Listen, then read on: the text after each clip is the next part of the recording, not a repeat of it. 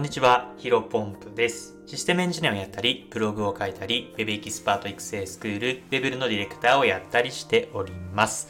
このチャンネルでは、新しい時代を個人の力でコツコツ歩んでいこうコンセプトに、僕自身の価値観や考え方を発信していきます。えー本日なんですけども、音声メディアで持論を唱え続けろ。えーこういったテーマでお話をしていきたいと思います。まあ、非常にシンプルなタイトルではあるんですけども、えっ、と、まあ、うん、音声メディアこれからの時代でね、えー自分自身の考え方を発信していくのは大切なんじゃないかなというお話をさせていただければなと思っております。えーまあ、早速本題ですね。まあ、昨今ですと、チャット GPT、まあ、さすがにね、かなり、あのー皆さん知ってるんじゃないかなと思っています。うん、なんか僕の予想以上にマスメディアというか、テレビビとか、いろんなところで取り上げられているので、もうなんだろうな、NFT とかブロックチェーンとか、そういった、うーんと、なんかニッチな世界のものだなというふうに登場した時はね、僕も思ったんですけど、2022年の11月末から出てる20、12月とか2023年1月ぐらいはそう思ったんですけど、まあ3月になってね、えー、ものすごくテレビの取り上げれるようになって、まあ基本的に日本人の数多くの人が知ってるようになってく、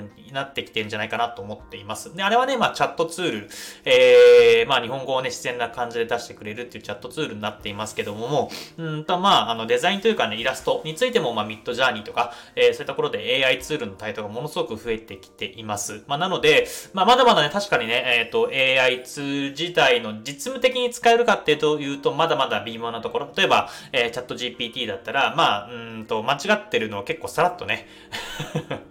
さぞか、あの、なんだろうな。さ、うんと、さ、さぞか、ちょっと日本語が出てこないな。あのーもう、これが本物ですよ、みたいな感じでね、えー出したりしてますけども、結構間違ってたりしますよね。例えば、偉人の、偉人っていうか、まあ、歴史上の人物はね、結構正確に答えられてくれると思いますけど、現代のね、えー芸能人とかインフルエンサーとかについては、まあ、かなりね、適当なことを言ってくれ、言ってくるっていう感じだと思っているんですけども、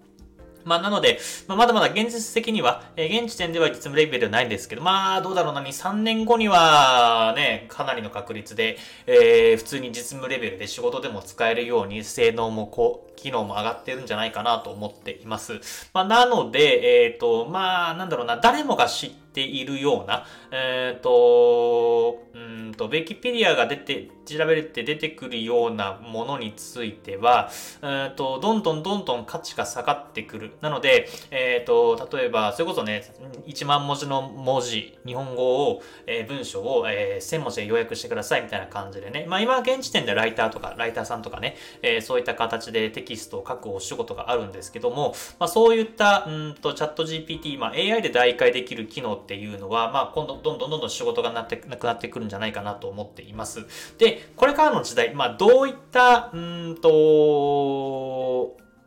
ことが、えーどういった、ものが価値が出てくるかっていうと、やっぱり人間による、えー持論、えーこれがね、えっ、と、ものすごく価値になってくるんじゃないかなと思っています。まあ、うんと、何を言うかっていうよりは誰が言うかっていう感じですかね。例えばなんだろうな、うん最近だと、うんちょっと炎上しがちなテーマで、あの、なんかね、男性が食事をおごるべきかおごらないべきかみたいな論争、深田恵美さんかなあのがお話しされてましたけど、そこから発展して、今いろんなね、著名人が話されていますけど、やっぱりなんだろうな、僕自身、えっ、と、ああいう、今、界隈を賑わせてる中で、まあ、ホリエモン、ホリエモンとかのね、えっ、と、持論、まあ、YouTube 動画上がってましたけど、あの、それやっぱ聞きたいんですよね。ホリエモンがどう考えてるかとか、えーっていうのは聞きたいなと思ってるので、やっぱりまあ、あれはホリエモンの、えっ、と、持論に価値があるからこそ、まあ、再生数とか僕みたいに聞きたい人が増えていく、あの、だなと思っています。まあ、ただね、まあ、いきなり、いきなりというか、まあ、うんと、まあ、100人いたら99人がホリエモンみたいになれないとは思うんですけども、まあ、うんと、ある程度の規模の、えっ、と、インフルエンサーというか影響力を持つことは、まあ誰でもできるんじゃないかなと思っています。まあ、SNS がね、今ものすごく広まってきている時代で、僕自身も、えー SNS、それこそね、Twitter とか、ブログとかで発信させてもらってますけども、まあ、本当にありがたいことに、えっ、と、月、えいくらかのお金というか収益は発生しておりますので、まあ、誰でも、えっ、と、自分の持論を展開すればですね、あの、お金にというか、うんと金銭に、えー、つながる時代なんじゃないかなというふうに考えているんですが、まあ、このね、持論を、うんと鍛えるためにはですね、まあ、やっぱり自分自身で、えー、と発信していくことが必要だなというふうに思っていて、えーそれがこのタイトルにつながっております。でその手っ取り早い一番最短ルートはですね、音声メディアで持論を唱え続けろ。まあ、これがね、僕の中での最適解だなと思っています。もちろんツイッターとか、まあ、ブログとか、まあ YouTube とかでもいいと思うんです。インスタグラムでまあ何でもいいと思うんですけども、まあそういった情報発信の中で、もちろんねテキストとか動画とかでも全然いいと思うんですけど、この音声メディアがね結構一番いいんじゃないかなと思っています。まあ使い方というか人によってね、音声メディアの使い方がまあ異なるとは思うんですけども、僕自身はね、やっぱりこの音声メディア、えー、10分間一発撮りで喋っているんですね。たまにあの最初の冒頭の挨拶を噛んだ時、まあ20秒以内に噛んだらたまに問い直しているんですけども、基本的にはまあ1分とか2分くらい経った時に噛んだら、えー、さっきみたいにちょっと単語が出てこなくてもですね、喋り続けるみたいな感じでやっています。で、何がいいかというと、やっぱりテキスト、まあブログとかツイッターとかって、うんと、ある程度、なんだろう、文字を打った後に、えっ、ー、と、遂行というか、あの、文字をあの、誤字脱字がないかとか言い回しもっとこういうのがいいいいんじゃないかみたいな感じで、あの、もちろん情報の発信はするんですが、どちらかというと、あの、整えてしまう作業があるんですね。で、音声メディアに関しては、こう本当にね、僕台本、台本なしというか、タイトルだけ書いて、えー、ずっと10分間、あの頭の中に出てきたものを喋り続けるっていう感じで、まあ、ものすごくね、僕自身の、えっ、ー、と、自分自身の、えっ、ー、と、意見、えっ、と、立場っていうのを喋るのにものすごくトレーニングになっています。なので、まあ、これ、あの、僕ね、この350回ぐらい放送させてもらっているんですけども、まあ、非常に力がついてきたなというふうに感じています。でね、まあ、なんだろうな、音声メディアね、話しても誰も聞いてくれないよっていうふうにたまにね、えー、そういった方もいらっしゃるんですけど、全然ね、あの、誰に聞いてもらえなくても全然いいんじゃないかなと思っています。まあ確かにね、えー、毎回毎回、毎日毎日ね、えー、放送して0人とかだったら確かに寂しいですけども、まあ、うんと、全然それでも、えーいいんじゃないかなと僕は思うんですよね。だってそれって、えっ、と、聞かれてなくても自分自身の話すっていうところとか、えっ、ー、と、喋るトークスキル、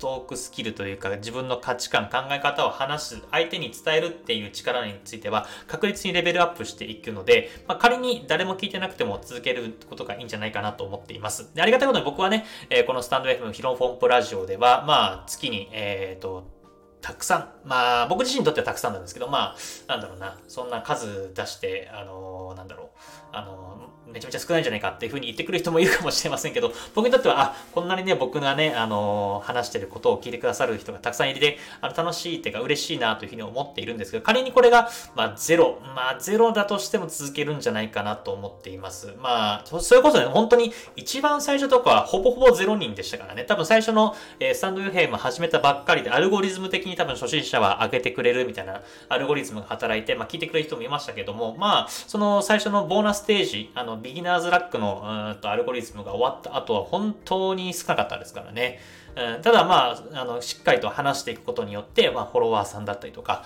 えー、毎日聞いてくださる方っていうのがどんどんどんどん増えてきて、あの、本当にね、ありがたいことにいいねもしてくださる方、あの、覚えております。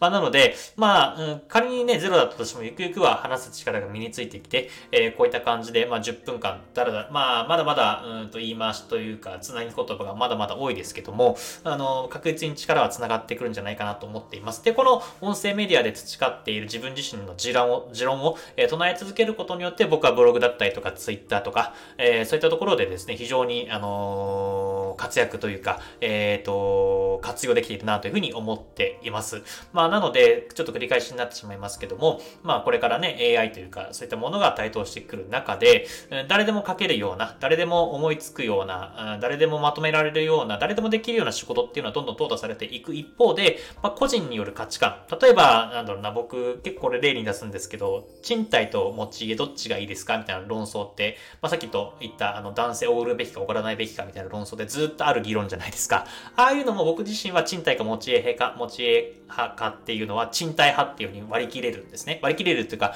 えー、割り切ってあの発信しています。もちろん、あの、賃貸もメリット、賃貸もメリット、デメリット、持ち家もメリット、デメリットあるので、えっ、ー、と、本当の結論は、あの、人によるというか、そのパ時々によるっていう結論になるんですけど、やっぱりそれだと、えー、情報としての価値がないので、僕はまあ、振り切って、えー、賃貸一択っていう形で話をしています。まあ、こういった感じで、まあ、あのー、正解がない問いに対して、えー、どちらが僕の意見はこっちですよっていうのが、あの、どんどんどんどんこれから活躍というか必要なスキルなんじゃないかなというふうに思っております。今日の話は以上です。失礼します。